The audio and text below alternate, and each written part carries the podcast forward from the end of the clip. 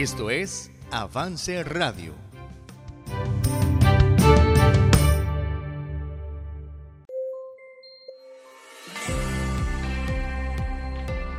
Bienvenidas a Vive tu Diseño, un programa de 180 grados, producido y transmitido por Avance Radio.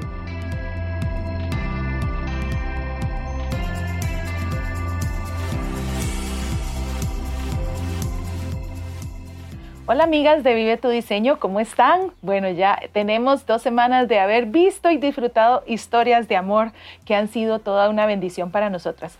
Y hoy tenemos una pareja más que viene a compartirnos su historia, su testimonio, el testimonio de su vida y eso yo sé que nos va a enriquecer muchísimo. Y están con nosotros hoy nuestros hermanos Don Manuel y Doña Marielos. Ellos son de la Iglesia Bíblica Bautista en San Rafael y estamos muy contentos de que nos acompañen el día de hoy. Bienvenidos al programa. Muchas gracias. Bueno, primero que todo, este, preséntenos, preséntense un poquito, ¿verdad? como su familia, sus hijos, nietos, ¿verdad? ¿Cómo, cómo están? Bueno, este, bueno, mi nombre es María de los Ángeles Chávez Aguilar. Marielos, ¿verdad? Todo el mundo me conoce por Marielos. Sí, es el placer, ¿verdad?, de estar aquí con todos ustedes para yo poder expresar mi testimonio, ¿verdad? Y, y poder, este,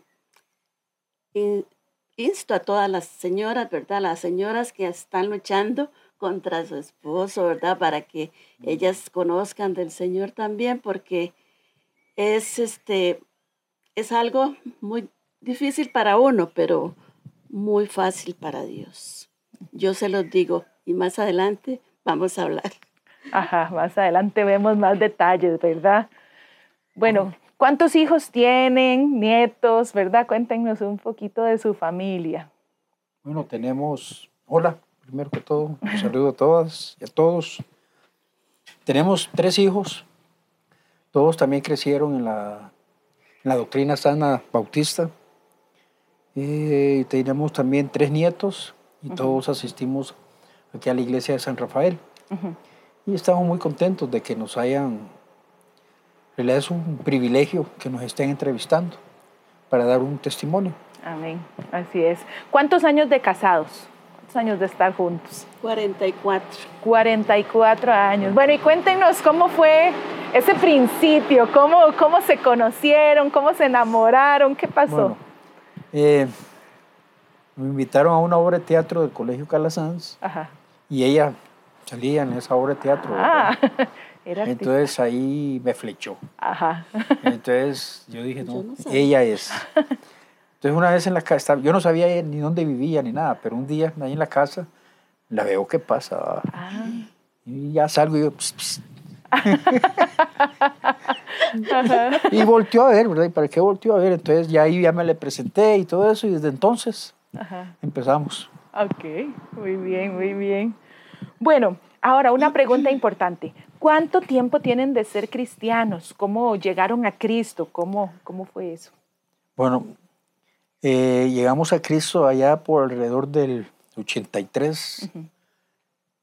Y, o sea, ya vamos para 41 años. Fue porque eh, en una escuelita dominical, en la iglesia de León 13, don Roger Aguilar pasaba por los niños. Don Roger tendría unos 13 años, estaba ahí muchacho todavía. Entonces llevaba a nuestra hija. Entonces una vez llega mi hija cantando aquella canción de que saqueo era un hombre. Y nosotros, ¿quién es Saqueo? ¿Quién es Saqueo? Entonces el domingo que llegó le preguntamos, oye Roger, queremos hablar con usted. ¿Quién es Saqueo? Y ya nos contó la historia. Hay una vecina de enfrente que fue la que también nos ayudó. Ya nos invitaron a ir a la iglesia y ya empezamos a ir y, y desde entonces, estamos hablando 41 años de estar yendo con los bautistas, ¿verdad? Sí, este, bueno, esa señora del, también, este, ¿verdad? Mucha gente fue influencia para nosotros, ¿verdad? Que siguiéramos la vida cristiana, porque esa, esa señora se, llama, se llamaba Doña Luz de Cortés y esa señora era muy cristiana. Ella pasaba hablándome mucho de la Biblia Y ella sacaba sus mañanas enteras para hablarme de la Biblia. Ya como estaba yo, este, mi corazón estaba sediento, ¿verdad? de, de, saber de la palabra de Dios, de, de consuelo espiritual y todo. Entonces, este, pasábamos mañanas enteras hablando de la palabra de Dios y, y del Evangelio de San Juan, que es tan lindo, ¿verdad? Que Dios no deja a sus hijos para nada.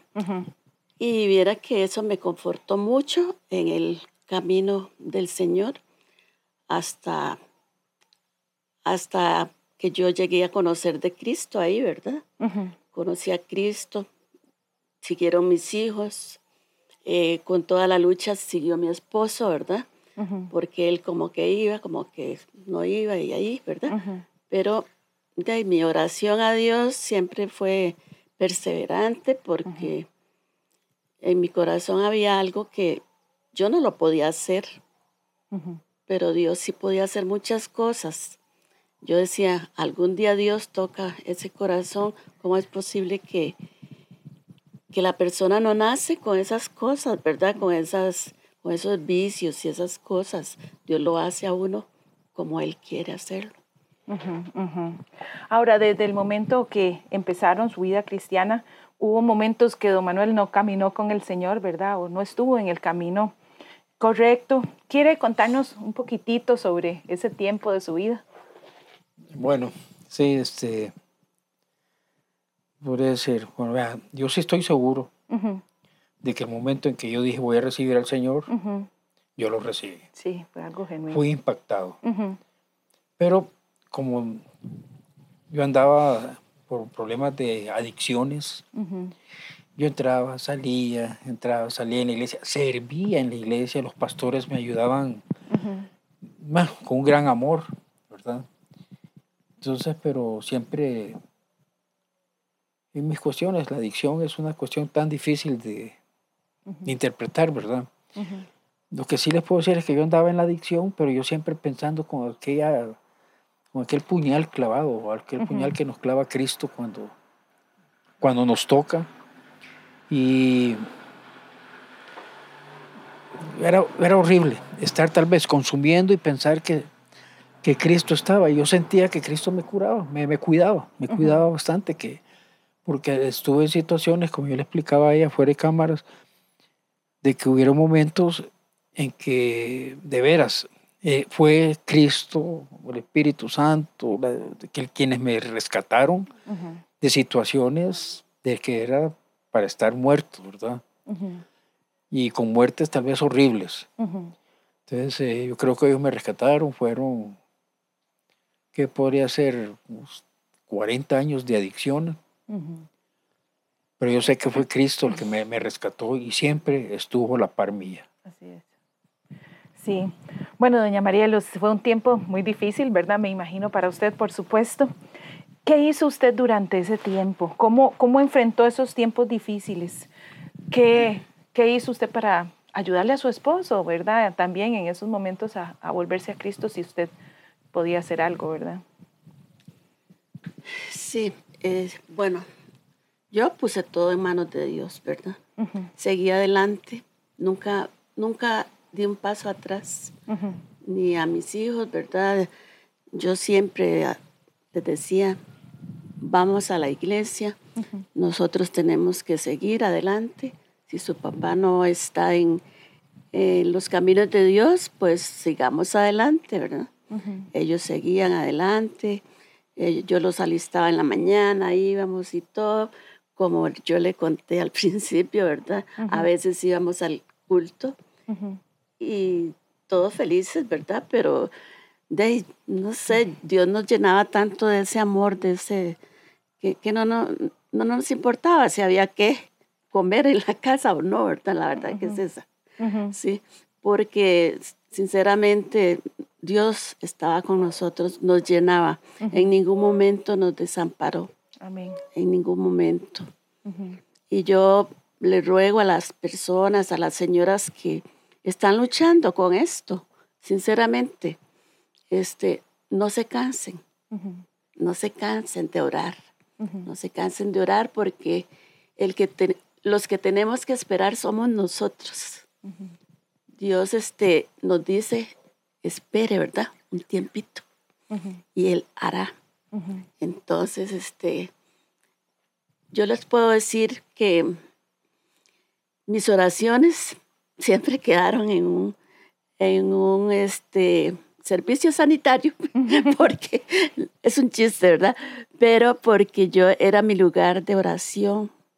Yo ahí llegaba, me arrodillaba y oraba siempre, siempre. Mi esposo no lo sabe hasta ese momento que estoy hablando. No lo sabe. Este, yo oraba, pedía mucho a Dios. Le pedía mucho a Dios con toda la certeza de que Él me estaba escuchando. Viera que, que, no sé, en mí todavía queda un testimonio de que un día estaba llorando. No sé por qué sentí así como no estoy este, alucinando ni nada. Sentí como un rocío en la cara y no sé qué fue. Yo sentí eso. Sentí que Dios estaba ahí conmigo. Por eso, señoras, no dejen de orar. No dejen ni un paso atrás que Dios hará en su momento. Amén, así es. Así es. Bueno, y al final Dios le dio esta bendición de ver a su esposo consagrado, sirviendo a Dios, ya diferente.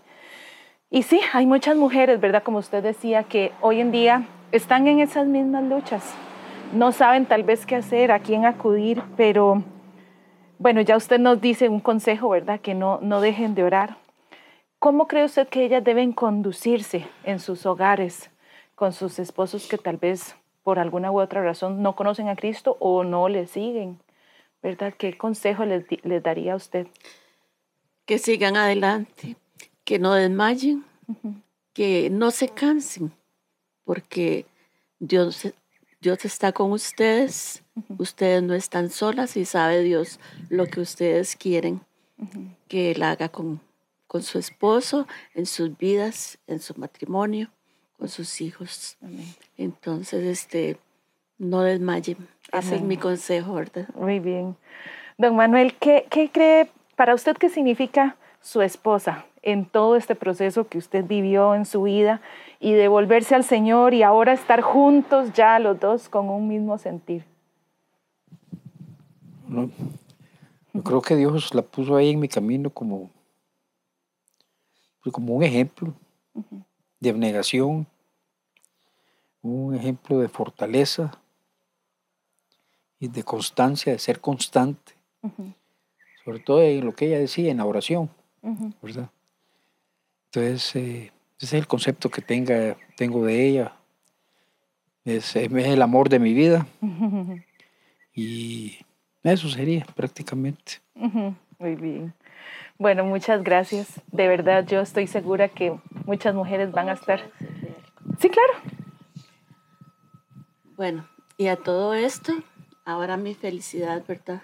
Después de una lloradita que este, ahora mi felicidad es que él está con el Señor, este, está ayudando, en, sirviendo en la iglesia. Eh, él eh, trabaja en la iglesia, de hecho, materialmente, en, lo que hay que hacer en construcción y todo, ¿verdad? También este, está en el coro, imagínense. Está en el coro, cosa que antes este, él, pasaba regañándome porque yo me iba desde las 5 de la tarde para, para el ensayo y, y este, me decía que yo pasaba todo el día metida en la iglesia. Pero vea, Dios, Dios hace todas las cosas bien hechas. Amén. A Él no se le queda nada atrás.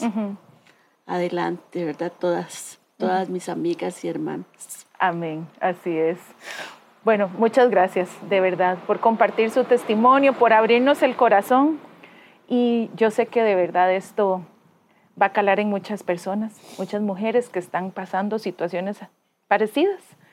Y, este, y esto es una esperanza para ellas, de que Dios sí está, Dios sí responde, que puede ser que en los planes de Dios lleguen a vivir algo así, que juntos puedan estar sirviendo al Señor.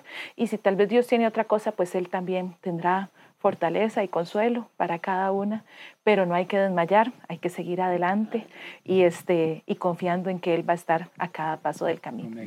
Muchísimas gracias a los dos y muchas gracias a todas por estar con nosotros y por disfrutar esta historia. Espero que pueda atesorarla, de verdad es eh, algo importante para todas nosotras y las esperamos en nuestro próximo programa. Ya la última historia, yo sé que va a ser también una gran bendición, entonces no se lo pierda. Recuerde que siempre estamos en YouTube en Apple Podcast, en Spotify. Si no ha visto las otras historias, devuélvase un poquito para que no se pierdan nada de lo que tenemos ahí para todas. Muchas gracias y nos vemos la próxima.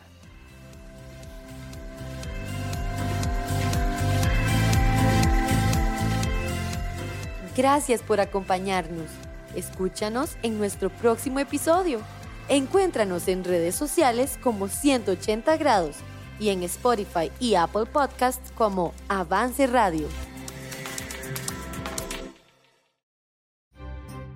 Avance Radio, en vivo 24/7 por avanceradio.com.